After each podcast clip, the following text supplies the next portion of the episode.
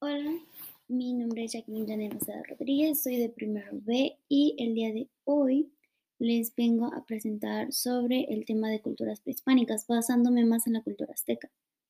Esta fue una gran civilización súper avanzada, la cual construyeron muchas ciudades sofisticadas.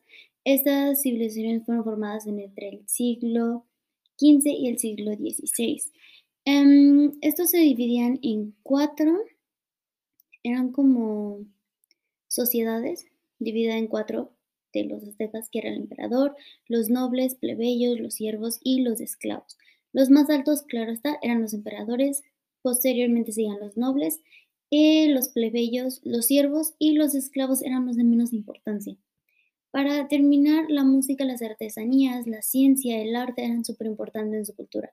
La música estaba empleada en los rituales religiosos.